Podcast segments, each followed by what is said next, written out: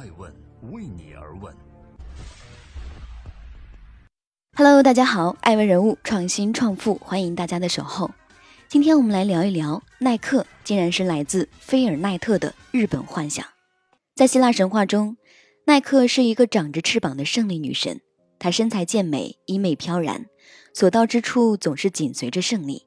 可是，耐克除了拥有惊人的速度之外，并不具有其他任何特殊能力。因此，它所象征的胜利，主要是指竞技体育领域中的成功。一九七一年。菲尔奈特将自己刚刚起步的公司更名为耐克。欢迎继续聆听《守候爱问人物》，爱问人物创新创富，鞋狗撼动跑鞋市场的可能性。一九五八年，菲尔奈特还是一名就读于俄勒冈大学的普通大学生。他长着一张毫无特点的大众脸，金发灰眼，中等身材。除了普通的长相，他的性格还很内向，不善言谈。俄勒冈大学的同学很难将那个普通的白色鼹鼠与今日的千亿富豪划上等号。年轻的费尔奈特唯一的特点就是喜欢体育，虽然很遗憾的是他并不擅长于此，但是热爱使这个男人将晨跑的习惯保持了一生。清晨的第一缕阳光打下来之前，甚至鸟儿还在沉睡，费尔奈特会穿上宽松的短裤和运动衫。再系紧他最喜欢的绿色跑鞋。出门后，沿着晨雾深处还有些寒冷的道路奔跑，四周很安静，只能听到那个男人跑鞋踏地的声音和呼吸急促的声音。这样的氛围让他舒适。他呼吸着城市尚未苏醒、有些潮湿的空气，感受着肌肉的拉张和收缩，脑袋中不断蹦出疯狂的点子。大学毕业后，菲尔奈特选择去斯坦福大学深造。善于观察、热爱跑步、痴迷于跑鞋的菲尔奈特常常会思考：如果日本的相机可以凭借物美价廉的优势，在美国市场击败德国的相机，那么把相机换成球鞋，情况又会如何？于是他写了一篇论文：《日本跑鞋撼动美国跑鞋市场的可能性》。也许早在那时，菲尔奈特的日本幻想就已经萌发。一九六二年，菲尔奈特刚一获得斯坦福大学的工商管理硕士学位，就到日本开始进行毕业旅行。他时刻惦记着他的跑鞋。一九六四年，菲尔奈特找来自己在俄勒冈大学时的跑步教练鲍尔曼，两人各自出资五百美元，创立了蓝带公司。起初的公司规模很简单，鲍尔曼负责鞋品设计。费尔奈特负责经营。在一次鞋类产品交易会上，费尔奈特遇到了自己日本幻想的对象——制鞋商鬼冢虎。这个精明的日本人看过他们新款运动鞋的设计图样后大喜，双方当即签订了合同。就像费尔奈特在斯坦福的论文中设想的那样，由美方设计经销，在日本制造。一年后，鬼冢虎从日本送来二百双运动鞋。蓝带公司开始正式营业。白天，菲尔奈特是普华永道的一名能领薪水的会计师，像极了他循规蹈矩的外表。下了班，狂热的野心才被允许萌动。他会戴上自己黑色的墨镜，去大学校园或运动场地摆地摊，卖他们从日本进口的运动鞋。由于缺乏资金，创业初期的蓝带公司没有固定的办公地点或者营业室，住房就是店铺。推销车就是办公室。为了节省租金，他们选在垃圾站附近开店面。包装费太贵，他们从废品回收站买来旧的包装纸做包装。一九六九年，菲尔奈特卖掉了一百万双在日本生产的贴着蓝带商标的运动鞋。蓝带渐渐步入正轨。正当菲尔奈特梦想着如何超越当时最畅销的阿迪达斯运动鞋及其他品牌之时，精明的鬼冢虎派人来到美国，提出购买公司百分之五十一的股份，并在五个董事中占两席。如果不答应这个要求，日本方面就会立即停止供货。日商的不平等条约使鲍尔曼和奈特忍无可忍，他们断然拒绝了这一无理的要求。一九七一年，菲尔奈特将公司改名为耐克，并用三十五美元使人设计了勾号这个商标。两个符号都意味着胜利和光辉，但没有了供货源的耐克仍然身处重大危机。菲尔奈特在自传《写狗》中回忆道：“我坐下来，用手托着脸，看着我们橙色的金字塔，我想到了吉萨的金字塔群。仅仅在十年前，我才去那里旅游过，像阿拉伯人一样骑着骆驼穿过沙漠，多么自由自在。现在我在芝加哥背负债务，管理着一家岌岌可危的制鞋公司，推出粗制滥造、商标弯弯曲曲的新品牌。成百上千的销售代表挤满了大大小小的展台，我听到他们对其他首次亮相的新鞋发出惊叫声。如果进行修补的话，我们就没有机会介绍这些有瑕疵的鞋子了。更糟的是，我们必须要把这些有瑕疵的鞋子推销给销售员。我正处在崩溃的边缘，差一点就要放弃了。然后，当我看到约翰逊和伍德尔已经失去了理智，我意识到自己根本输不起。跟佩妮一样，他们的恐慌症也在我面前发作了。瞧，伙计们，这将是我们做的最差的鞋子，以后会越来越好的。所以，如果我们能卖掉这些，我们一定会步入正轨的。我说道。费尔奈特不是马克思所谓的单纯榨取剩余价值的商人，他更喜欢称自己为鞋狗，为跑鞋而痴迷的信徒。所以，粗制滥造的产品使菲尔奈特变得那么的没有底气。他曾说：“这一切的一切绝非只是生意，永远都不是。假如有朝一日真的变成纯粹是生意，那就代表这门生意非常糟糕。”菲尔奈特意识到。自己的日本幻想必须进行改组。菲尔奈特为公司设计了虚拟化生产的战略，利用自己的商标、设计开发的能力以及特别许可证的方式，在劳动力成本低的地区大规模生产。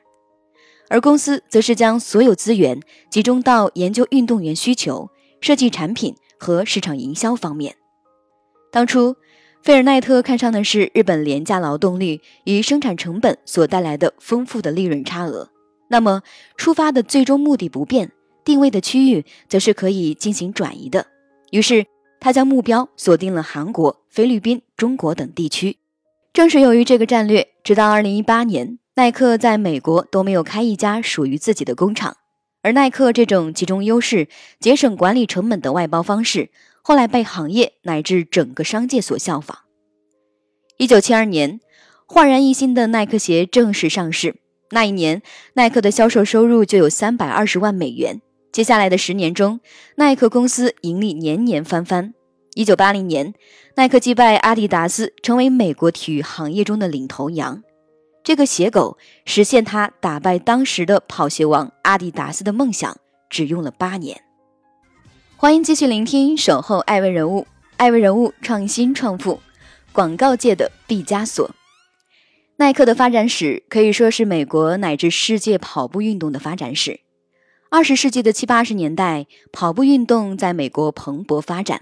天时遇上地利，耐克的销售额每年都以翻番的方式成长。菲尔奈特逐渐作为一个天才的企业家、富有远见的战略师而被人广泛所熟知。不仅因为他缔造了一个飞速成长的体育用品公司，更因为他所带领的耐克公司广泛的影响了美国乃至世界范围内人们的运动理念和健康生活方式。耐克的产品也逐渐摆脱薄利多销的经营模式，成为身份和地位的象征。如果用颜色来进行定义，阿道夫·达斯勒将阿迪达斯塑造的低调却又不失奢华的贵气。那么典雅的蓝色则可能象征这位曾经的运动鞋王者。与阿迪达斯不同，菲尔奈特的耐克给人感觉个性张扬且存在感强烈，甚至有一丝跋扈，像极了盛气凌人的红色。耐克邀请来为自己代言的运动员大多很有个性，并富有进攻性，甚至是极具争议。例如，美国田径传奇史蒂夫·普利方坦，以及被誉为网坛皇帝的约翰·麦肯罗。这些代言人本身的鲜明个性，以及那些个人主义的英雄色彩，与耐克的胜利鱼钩子所代表的自由翅膀含义遥相呼应，为耐克注入极具个性的品牌文化，成功获得了年轻消费群体的关注。